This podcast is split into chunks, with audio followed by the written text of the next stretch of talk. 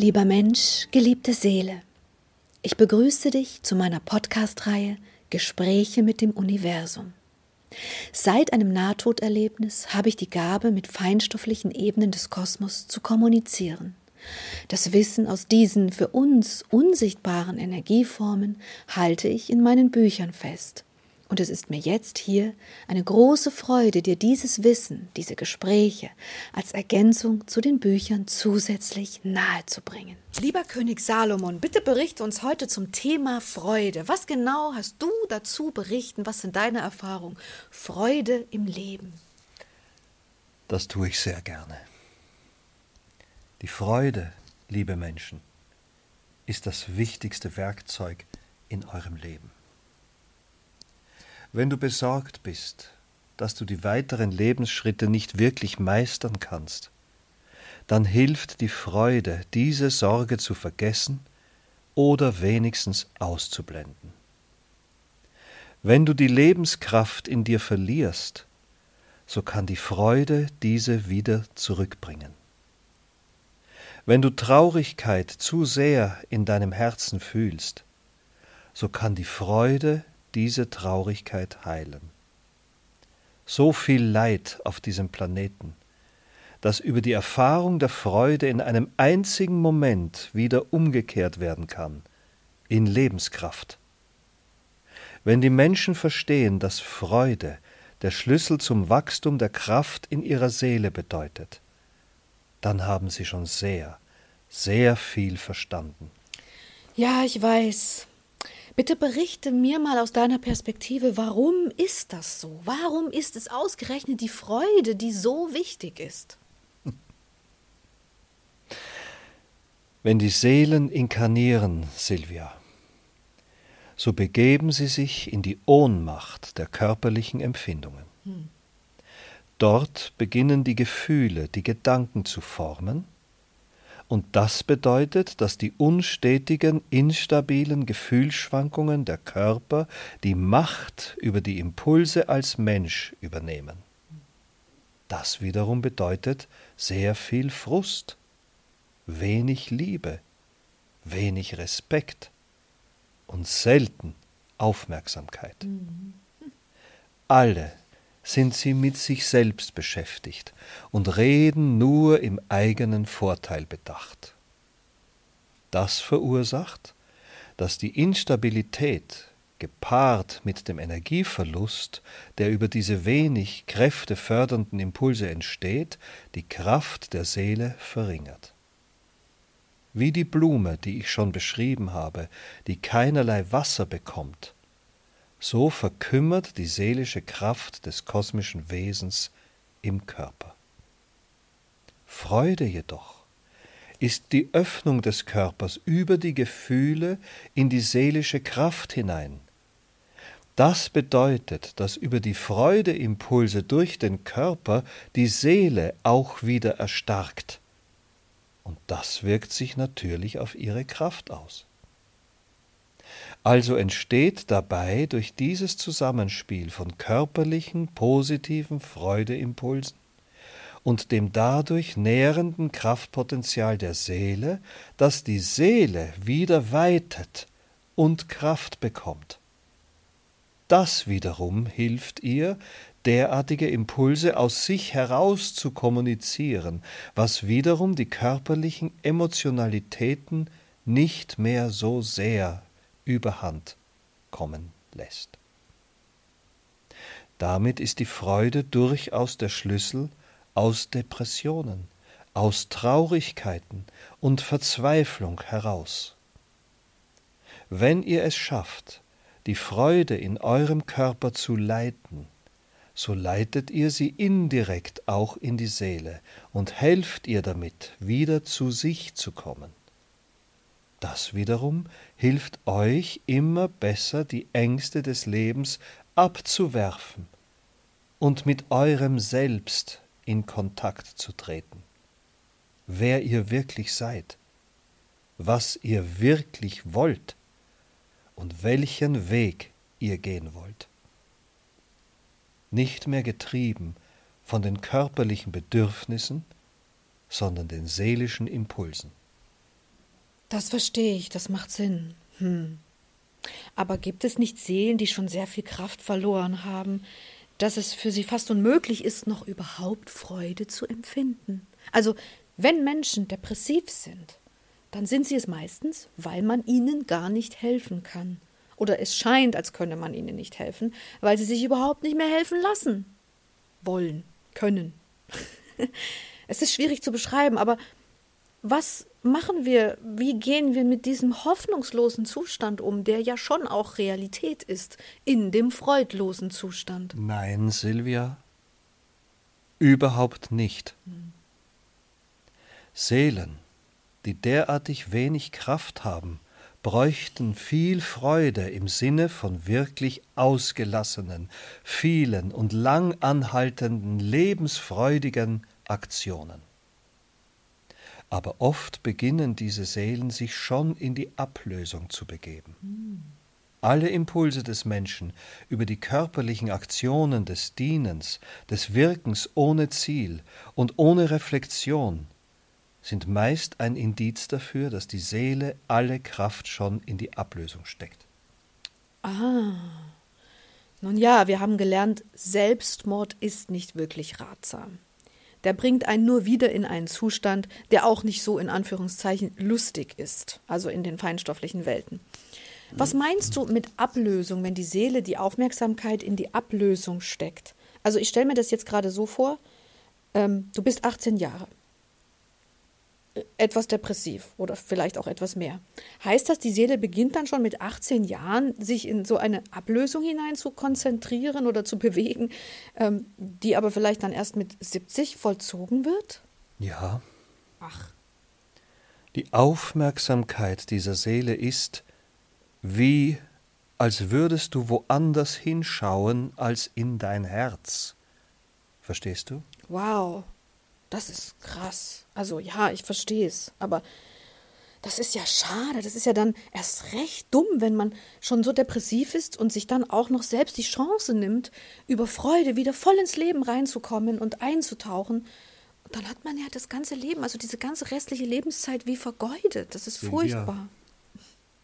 Eine Wertung solltest du an dieser Stelle nicht tun.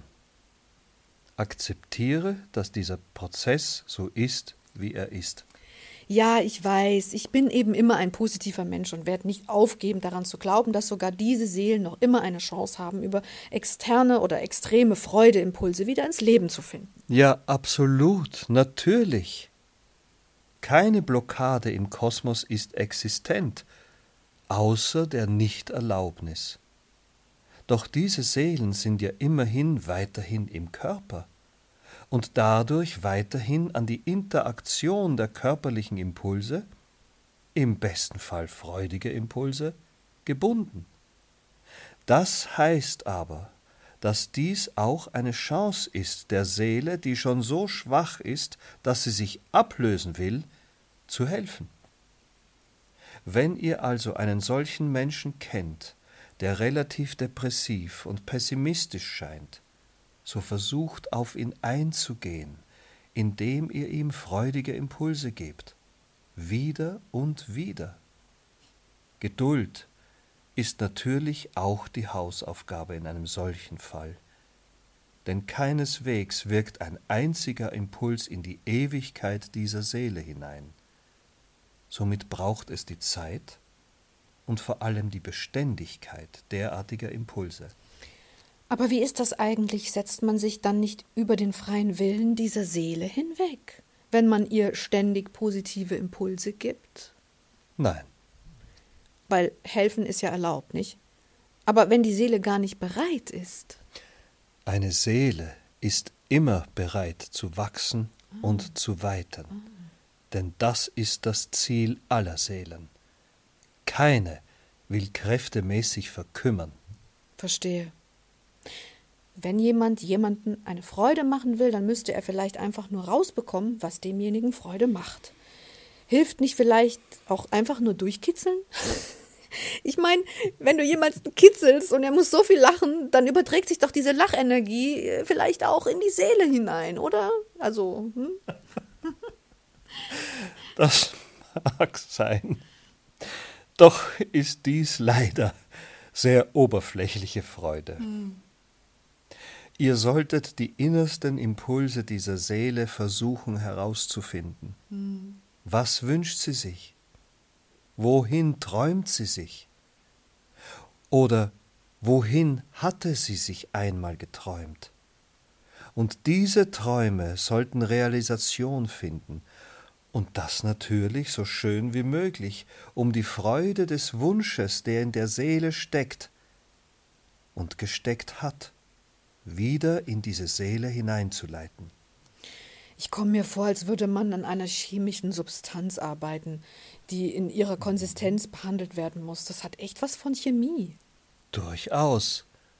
Nenne es, wenn du möchtest, Seelenchemie. Hm. Kinder können sich besser freuen als Erwachsene. Also das ist, finde ich, schon auch irgendwie deutlich zu bemerken, oder täuscht das? Absolut. Und deshalb sollten die Menschen diese Art der Freude als Kind sich bewahren. Mhm. Ihr nennt es das innere Kind. Mhm. Wer Dinge kennt in sich, die dieses innere Kind lebendig halten, sollte dies um jeden Preis beibehalten. Denn diese Kraft der Freude ist tatsächlich sehr stark. Und wenn ihr diese beibehaltet, so erhaltet ihr den größten Atemstrom der Seele. Diese Kraft ist wie der Baumstamm des Baumes.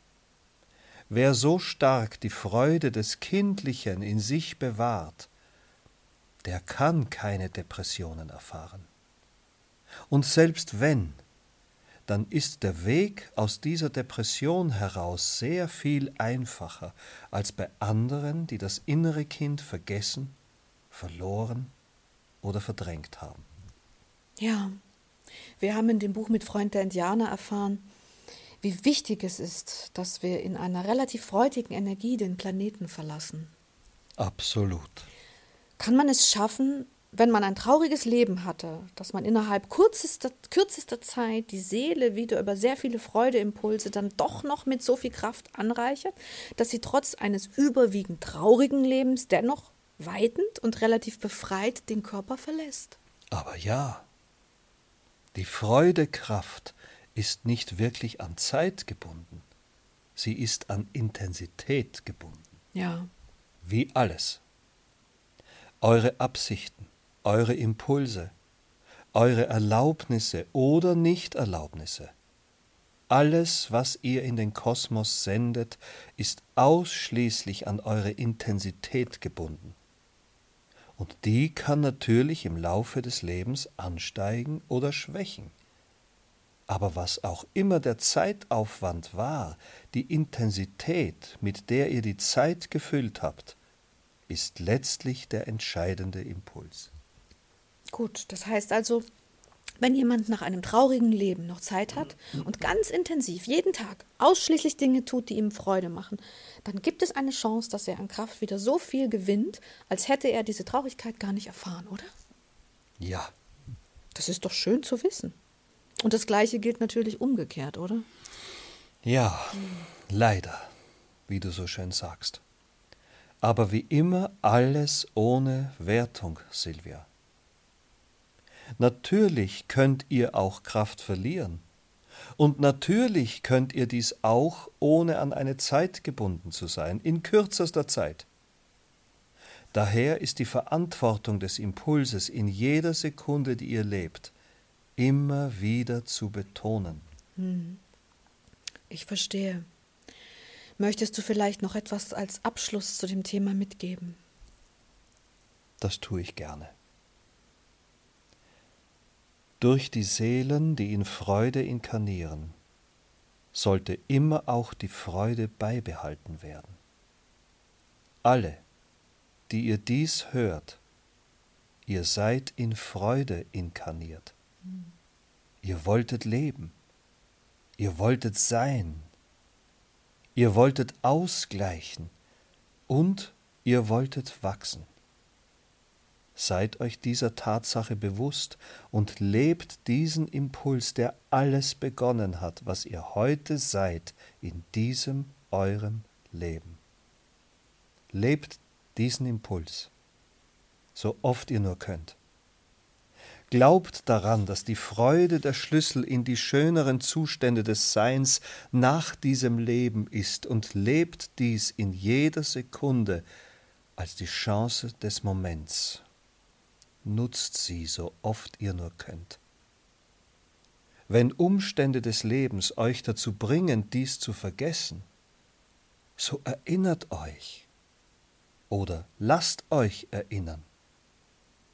Aber bitte, vergesst niemals, die Freude stand zu Beginn dieses Weges, und sie sollte es auch am Ende sein. Alles, was ihr erfahrt, ist die Chance des Kosmos, euch zu weiten und in noch schönere Ebenen des Seins vorzudringen. Weitet euch, freut euch, weitet euch, freut euch, lebt und sterbt, aber bleibt immer dabei in Freude verbunden mit den schönen, hellen, kraftvollen und liebevollen Energien des Kosmos. Wow, was für ein Schlusswort zu diesem Kapitel. Ich danke dir vielmals. Das ist essentiell und existenziell noch weit mehr als wir denken, glauben oder vermuten, in alle unsere Leben, in all unser Sein hinein. Danke, Liebe. Danke, Silvia. Liebe.